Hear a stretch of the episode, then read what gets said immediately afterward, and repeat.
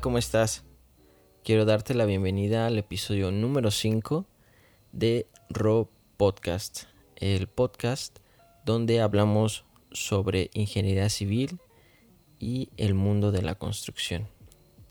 Eh, me da mucho gusto eh, saber que estás aquí nuevamente y me estás apoyando en, este proyecto de que, que hago de pues con todo el gusto del mundo para que las personas que estén interesadas en este mundo y, los estudiantes y, posiblemente los profesionistas que, que ya están pues ejerciendo, ya están llevando a la práctica sus conocimientos, eh, sepan también que detrás de toda la ciencia que, que, están aplicando, toda la experiencia que están obteniendo, eh, pues tuvo un, un origen. Y, creo que ese es el, tema principal de, la, de esta primera temporada de, del podcast, para saber cuáles fueron las personas más, más relevantes y, y, cuáles fueron sus, sus aportaciones al, al, mundo de la construcción. Eh, el, el, día de hoy, en, en el episodio número 5, quiero hablarte de Marcos Vitruvius Polio, eh, me parece que tocamos un poco eh, su, filosofía en el, en el episodio número 2, cuando hablamos de, la primera parte de la, historia de la ingeniería civil. Y pues eh, me permito recordarte que en, ese entonces todavía no existía como, como tal la, la ingeniería civil.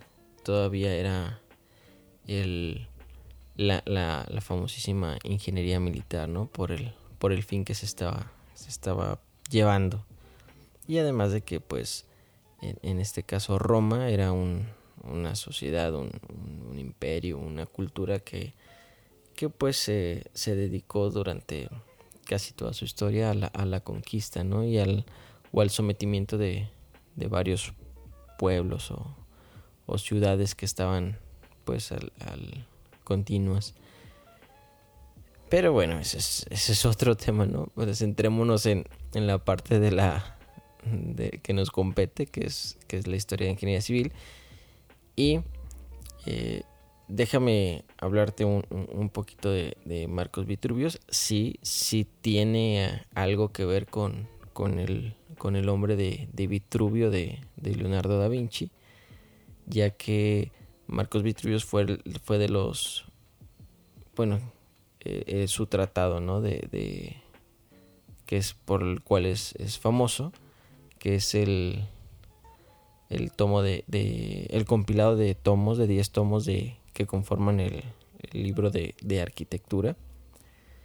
Habla sobre las proporciones y el cómo eh, también el, el cuerpo humano es es algo pues bello, algo hermoso porque está bien distribuido y aparte bien proporcionado respecto a los pues los cuerpos. Entonces Leonardo da Vinci tomó este este conocimiento y lo, y lo plasmó en, en uno de sus famosos eh, obras, ¿no? que lo que es el, el hombre de Vitruvio.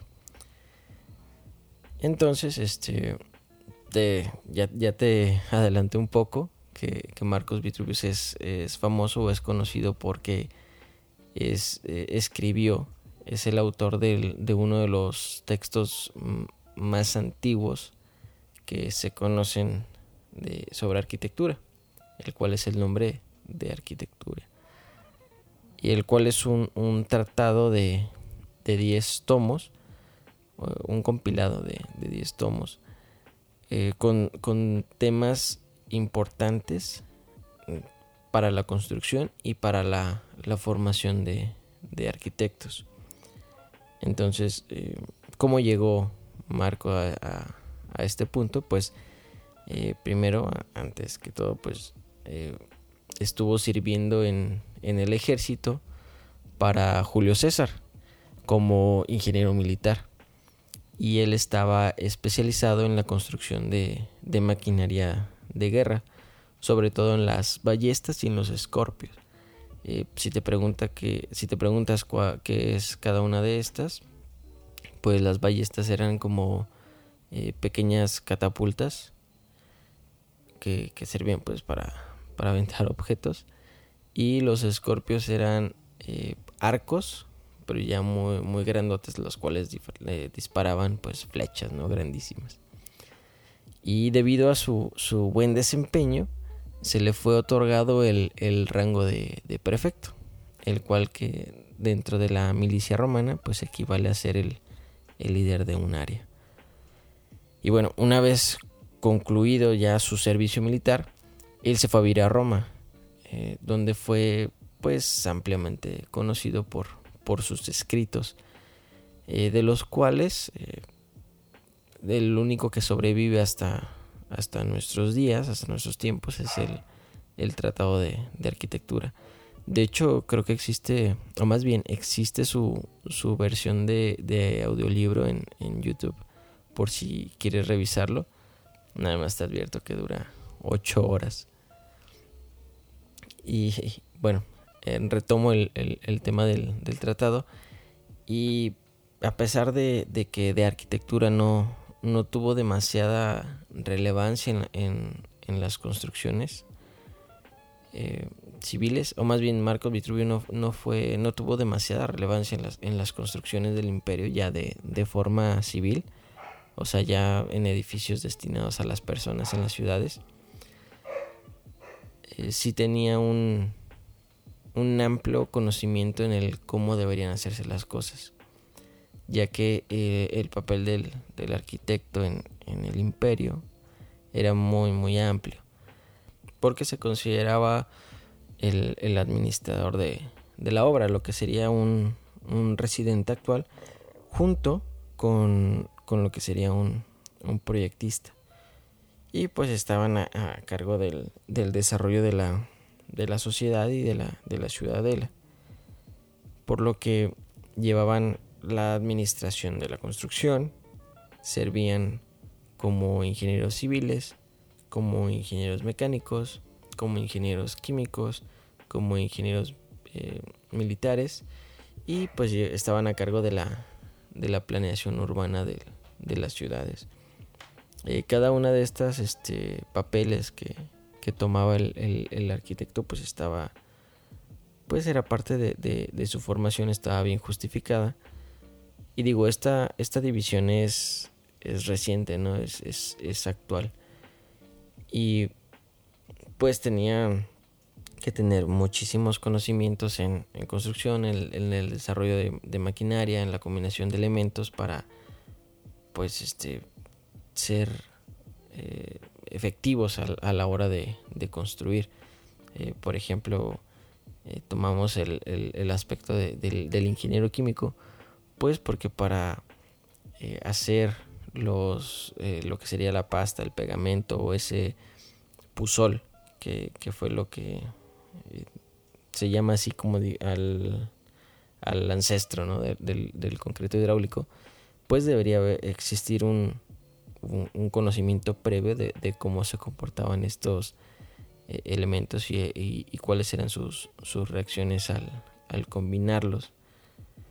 Entonces, pues eh, era un, un, conocimiento muy, muy, muy vasto que tenía, pues que deberían tener los, los arquitectos de ese momento y, sobre todo, pues Marcos Vitruvius, eh, que cumplía perfectamente todas estas, estas características, lo cual lo, lo, motivó y lo, lo llevó a, hacer este compilado ¿no? de 10 tomos. Eh, bueno, eh, Vitruvio es, eh, es uno de los primeros en los que empieza a, plasmar por escrito lo que serían las, las bases de la, de la arquitectura, los cuales son tres elementos, los cuales son, pasan a ser conocidas como la, la triada de, Vitruvio, las cuales son firmitas, utilitas y venustas. que ya traducidas al español pues quiere decir que las bases de la arquitectura, la triada, es firmeza, utilidad y belleza. Y pues en la, en la antigüedad, al momento de construir, el principio y creo que podemos decir que hasta la, hasta la fecha, sobre todo ahorita en, esta época de, revolución, vamos a decir, intelectual de la, sociedad en la cual se está eh, llevando más la conciencia sobre, el, planeta. la finalidad es la de imitar a, la, naturaleza, así como el de respetar las, proporciones que tiene. Eh, esto ya lo habían hecho los, eh, los griegos y lo, lo, mencionan, lo mencionaron en, o más bien lo, hicieron visible en, en sus artes de, de, construcción, los cuales son, eh, pues, los, a lo mejor los viste en la escuela, en, en, tu, en tu clase de arte, que son el, el estilo dórico, el jónico y el corintio, perfectamente representados en las columnas de, sus templos, de sus construcciones. la parte dórica o el estilo dórico se concentraba en ser eh, robusto y ser sencillo. El estilo jónico eh, buscaba ser esbelto y airoso, o sea, ligero, vamos a decirlo.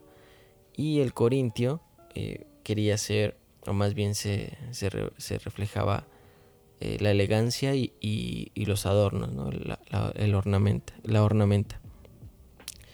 Y retomando el, y, o sea, todo, todo esto, este pequeño paréntesis, eh, fue tomado por, por Vitruvio a la hora de, de, escribir su, su, obra, ¿no? Su obra más, más famosa y, única conservada.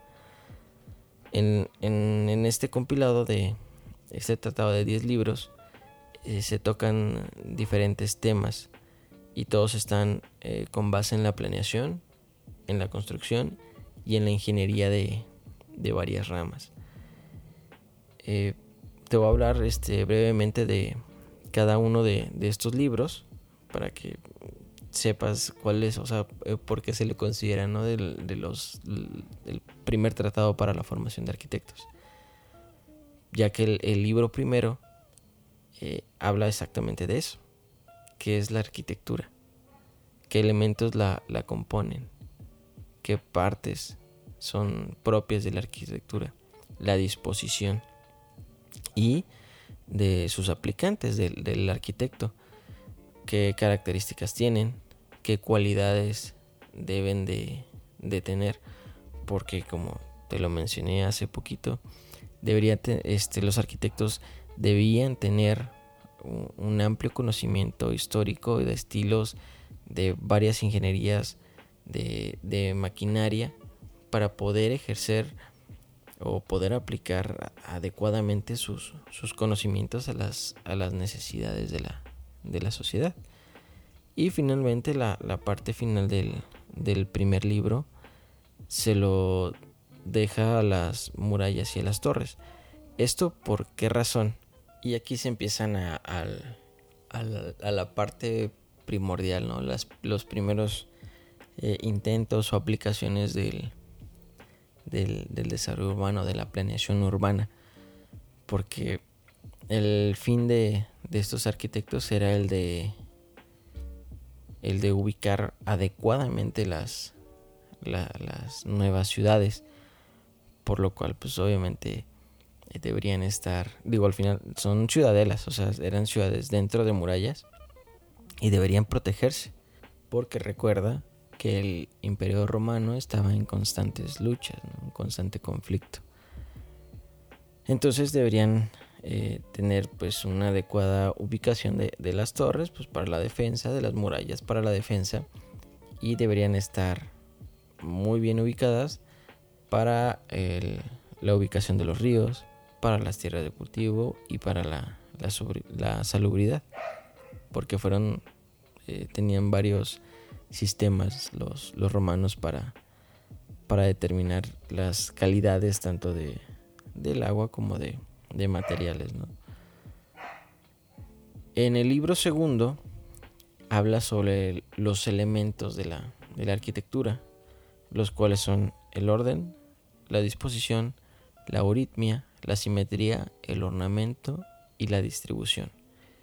qué son cada uno de ellos. El orden es la proporción de los elementos de obra. Cuidaban la, la armonía de las columnas, de las puertas, de las ventanas. El segundo es la, la disposición, que es la, la colocación apropiada de los elementos. Eh, la euritmia habla sobre el aspecto elegante y hermoso que deberían tener estos elementos. La simetría es la armonía de, sus partes. El ornamento es el correcto aspecto de la, de la obra. Cuidaban que pues, no se viera muy, muy exagerado. Y después al final tenemos la, la distribución, que es la, la, correcta administración de materiales y áreas a construir. También en este libro habla sobre eh, los materiales, los materiales más importantes para la construcción, los cuales son la arena, la cal, la cantera y el pusol, que pues eran los, eh, bueno, la arena y la cal, que la materia prima para hacer el, el y pues la, la, cantera para los elementos estructurales que, que requerían las, pues las edificaciones de, de los romanos. El, el libro tercero habla de los templos y de su, su construcción. Eh, recordemos que, que pues en, en, en, esta época era muy importante la, la religión y, el culto a los, a los dioses. Entonces este tipo de, de, construcciones de los templos eh, lo que querían era potenciar, aumentar eh, los sentimientos de, de, las personas que ahí acudían y también el, el pues el, el, sentir la, la, la omnipotencia ¿no? de, la, de, la, creación. Porque recuerda que, que, uno de los temas interesantes sobre la arquitectura es el de imitar a la naturaleza. Entonces estas construcciones eran muy imponentes pues para eh, propiciar y, aumentar pues la, admiración y, y, y, el poder ¿no? de, los, de los dioses. El libro cuarto habla sobre la decoración de los templos y su distribución, que era lo que veíamos eh, en, los, en, en el libro segundo, ¿no? lo que hablamos en el libro segundo, pues era la, la, forma apropiada de utilizar los materiales y, la distribución de las, de las áreas. Eh, pasando al siguiente libro, el número 5, el número cinco, habla de la, la distribución de los de los edificios, así como de el estilo de, de columnas que, que, deberían utilizarse, eh, el, el, orden arquitectónico, el, el, que utilizaban los, los griegos. Esto pues porque de acuerdo a, la importancia de, del edificio llevaba uno u otro estilo de columna. El, el libro sexto, que ya hablaba ya un poquito más sobre la, la ciudadela, eh, está únicamente enfocado a lo que serían las manzanas, o sea, la, forma en que se concentraban la, las viviendas y, y, su distribución en la ciudadela. Y, y, esto es un tema muy, muy importante porque, eh, de hecho, hasta, hasta nuestros días es, es muy bien sabido que, que, la distribución de la, de la población, eh, la, la forma en cómo crece la, la mancha urbana en, la, en las ciudades eh, afecta los diferentes, eh, o más bien el comportamiento social de las personas. Entonces, desde, desde ese entonces, desde Roma, era importantísimo tener una correcta distribución de, la, de las viviendas, sobre todo por el tema de seguridad, porque obviamente entre más alejado viva una persona del centro, pues este tiende a ser una una zona pues peligrosa ¿no? para, para, para visitar.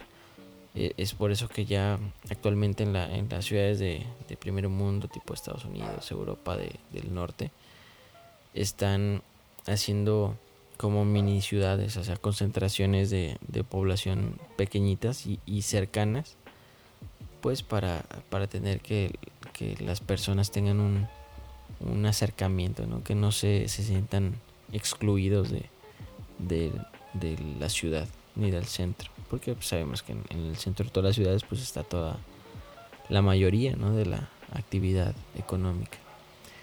Eh, pasamos al siguiente libro, que sería el libro séptimo, y este habla casi exclusivamente sobre la, decoración y, de los colores eh, y cómo cuáles son los, los recubrimientos que debería tener este los revestimientos que deberían tener los, los lugares que pues eh, se construían y pues las las pavimentaciones no porque muchas veces este eh, por el por el transporte de, carros y caballos, pues debería tener ciertas eh, características ¿no? y, de la, y, también de las, de las personas para que no fuera cansado el, el recorrido entre las, las ciudades de, de, Roma, pues porque obviamente sabemos que, el, que aquí el, el, caballo y los carros eran el principal medio de transporte y dentro de las ciudades pues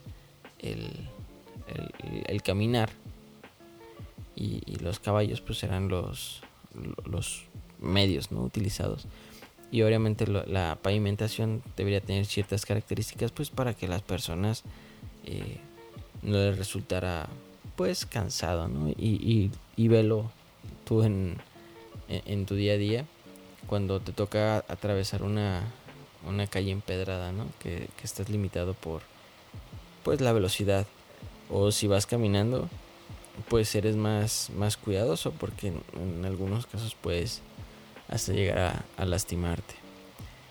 Eh, el libro número 8 eh, habla sobre, sobre la hidráulica y el, los temas principales son el, cómo descubrir la canalización y la, y la salubridad del, del agua que utilizaban en las ciudades. Fíjate que yo pensaba o, tenía una idea bastante vaga, o más bien una idea bastante equivocada de, de, cómo determinaban la, la, salubridad del agua los, los romanos. Digo, uno está acostumbrado pues al, al, uso de, de, la tecnología para pues para determinar si, es, si es apto para el, el consumo humano. Y yo pensé que, que de la misma forma los, los, los romanos tenían pues algún químico o algún proceso eh, dentro de las ciudades el cual les permitiera eh, determinar si el agua era, era potable. Pero um, me sorprendió saber que su método de, de salubridad pues era la observación. Y, y no es que vieran únicamente el, el agua, ¿no? Para determinar así como que así ah, está clarita y entonces se puede tomar. No, sino que se fijaban en los, en los animales y en, y en, el, y en la vegetación. O sea, si los animales y y los rebaños tomaban de, de esa agua, quería decir que era potable. Y también si por donde pasaba esa agua existía pasto y había árboles, quería decir que, que esa agua era potable, que era buena para el, consumo. Entonces digo, este, este dato como que me, me sorprendió bastante porque yo pensé que iba a ser un poquito más elaborado, pero realmente está completamente basado en el, en el sentido común. Y pasando al, al, noveno libro, habla sobre la, la nomótica, genomótica, y, y toca otra vez el, el tema religioso y ya lo vimos en, uno de los libros anteriores, en el libro tercero, que, pues era muy, muy, muy importante la religión, o más bien era muy importante la religión en, ese entonces. entonces. Por lo que tenían que tener un, amplio conocimiento en, de, las estrellas, porque recuerda que todo, todo, tenían muchísimas fiestas los, los romanos tenían que orientar sus edificios hacia eh, las estrellas, hasta ciertas este, constelaciones, pues porque habían tomado de los, de los griegos este, los signos zodiacales. También eh, les servían para ubicar las, las estaciones del año, para determinar augurios, para, para eventos. O sea, los edificios también tenían eh, relación con, con las estrellas, con el sol, con pues los planetas que, en ese entonces eran considerados dioses, así como las pirámides de, Egipto, ¿no? No sé si has visto una foto pues algo famosa donde están las, las tres eh, pirámides principales de Egipto y, sobre ellas este, está el, el cinturón de Orión, ¿no? Las estrellas, las tres estrellas que corresponden al cinturón de Orión. Y, y, pues era la misma idea que tenían los, los romanos, o sea, todos su, sus edificios, sus festividades, sus templos estaban íntimamente relacionados pues con el, movimiento de los, de los planetas, de, las estrellas. Y finalmente el, libro décimo, eh, pues aquí hablaba, lo dejó al final eh, Vitruvius para su especialidad, el cual era la, construcción de, maquinaria de guerra. Digo, tocaba varias este, estilos de, de máquinas, pero las principales eran la maquinaria de guerra y para la parte digamos civil de, de este libro pues este tenía mecanismos para el transporte del agua. Y pues en estos 10 tomos está eh, basado el, el, libro de, de arquitectura. Eh, para que veas que desde hace cuánto eh, existen ya, pues no vamos a decir normativas, pero sí lineamientos que, son muy importantes y, que podemos decir que hasta el, hasta el día de hoy siguen influyendo en el, en el desarrollo de las, de las comunidades, de la sociedad.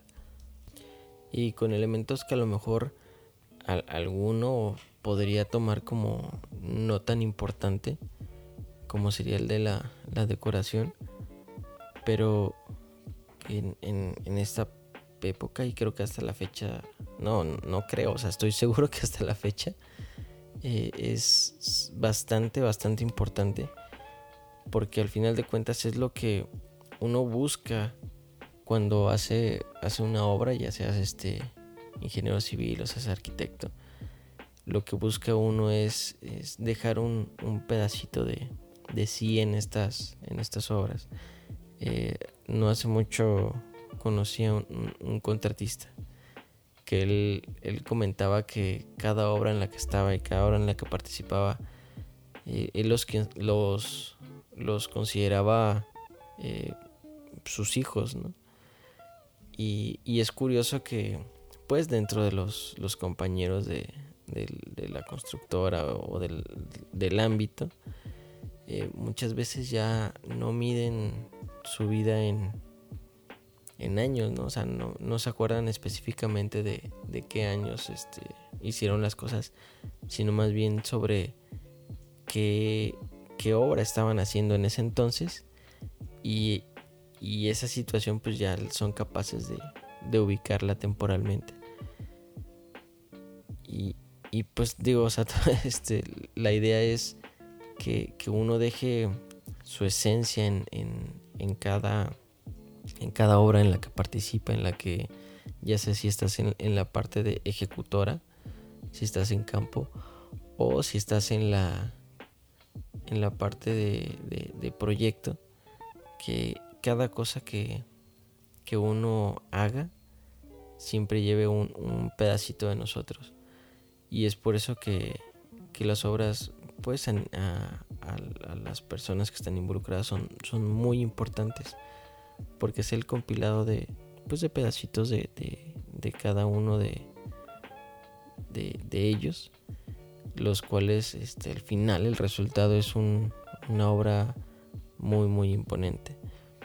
Y, y tengo un, un, muy buen amigo que, que decía que la la parte de la ingeniería que más le, le, le, impresionaba o le encantaba, pues era aquella que iba en contra de la naturaleza, como lo son las, las presas, que eran capaces de, pues de, de, retener el, el, flujo natural del agua. Y, y, si has tenido la oportunidad de, ver alguna, pues son estructuras muy, muy, muy impresionantes. Eh, por ejemplo, ¿no? La, la que está en, en China de, de las tres gargantas que dicen que el, eje de la Tierra se movió por la gran cantidad de, agua, del, peso que tenía esta, eh, más bien de la masa que retenía esta presa, eh, hizo que se recorriera el, eje de la Tierra. O sea, ese tipo de cosas y, saber que, que ese fenómeno que que hasta el momento podría pasar, o sea, que el eje de la Tierra se moviera únicamente con un, evento cataclísmico, como lo sería un meteorito. Eh, la construcción de, esta presa fue, fue capaz de, realizarlo. Entonces creo que es, es muy importante que, no dejemos de, lado eh, la parte humana de, de las obras civiles. Eh, sobre todo si eres, si eres ingeniero, porque pues nosotros nos, nos vamos más por la parte matemática y práctica de las cosas. Pero no, hay que también buscar generar emociones buenas en, en las personas, ya sea este, en edificios, en, obra industrial, en, en vivienda que cada vez que las, las personas se, se encuentren en, esta zona, en esta área, eh, tengan un, un sentimiento de, pues, de protección, de, de, belleza, de contemplación. Y, creo que si tú eres capaz de, de, generar algún tipo de emoción positiva en, en las personas con, con tu trabajo y, y, en las obras en las que participas, creo que puedes empezar a, decir que, eres un muy buen ingeniero o un muy buen arquitecto. Eh, quiero dejar este el, episodio hasta aquí antes de que me ponga un poco más sentimental. Pero recuerda que, cada, cada obra, cada proyecto que tengas, así lo estés cotizando únicamente, eh, siempre procura que lleve un, pedacito de ti, que lleve tu esencia. Así que eh, muchísimas gracias.